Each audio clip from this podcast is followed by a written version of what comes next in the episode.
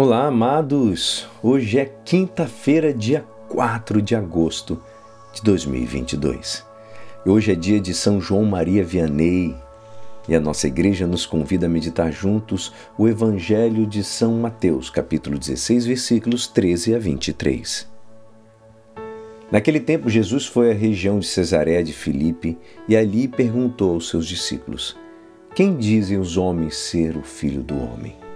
Eles responderam: Alguns dizem que é João Batista, outros que é Elias, outros ainda que é Jeremias ou algum dos profetas.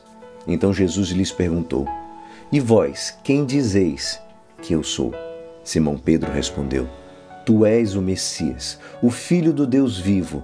Respondendo, Jesus lhe disse: Feliz és tu, Simão, filho de Jonas, porque não foi um ser humano que te revelou isso, mas o meu Pai que está no céu. Por isso, eu te digo que tu és Pedro, e sobre esta pedra construirei a minha igreja. E o poder do inferno nunca poderá vencê-la. Eu te darei as chaves do reino dos céus. Tudo que tu ligares na terra será ligado nos céus. Tudo que tu desligares na terra será desligado nos céus. Jesus então ordenou aos discípulos que não dissessem a ninguém que ele era o Messias. Jesus começou a mostrar aos seus discípulos que devia ir a Jerusalém e sofrer muito da parte dos anciãos, dos sumos sacerdotes e dos mestres da lei, e que deveria ser morto e ressuscitar no terceiro dia. Então Pedro tomou Jesus à parte e começou a repreendê-lo, dizendo: Deus, não permita tal coisa, Senhor, que isto nunca te aconteça. Jesus, porém, voltou-se para Pedro e disse: Vai para longe, Satanás. Tu és para mim uma pedra de tropeço, porque não pensas com as coisas de Deus, mas sim as coisas dos homens.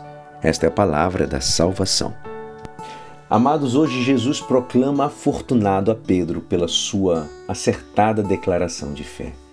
Pedro diz: Tu és o Cristo, filho do Deus vivo. Então, a gente percebe nessa situação que Jesus promete a Pedro o primado da igreja.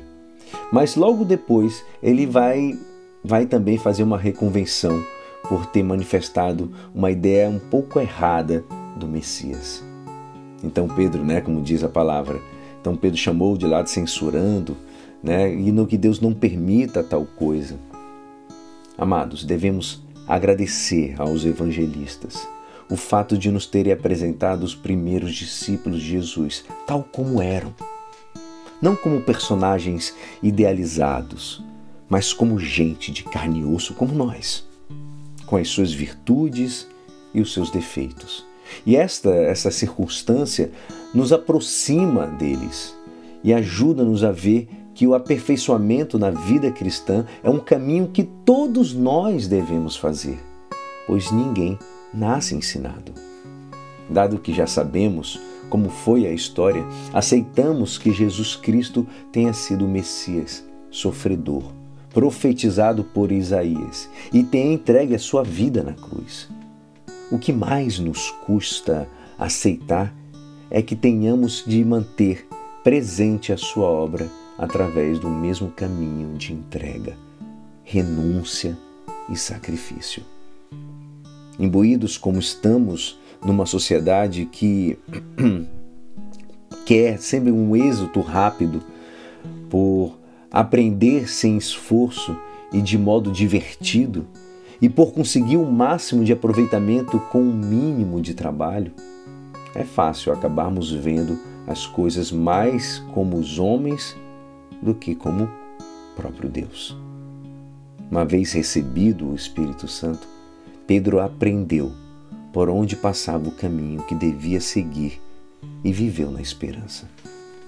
Como diz Santo Efrem, as tribulações do mundo estão cheias de penas e vazias de prêmios, mas as que padecem por Deus ficam suavizadas com a esperança de um prêmio eterno.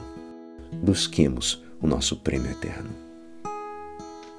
E é assim, esperançoso que esta palavra poderá te ajudar no dia de hoje que me despeço. Meu nome é Alisson Castro e até amanhã. Amém.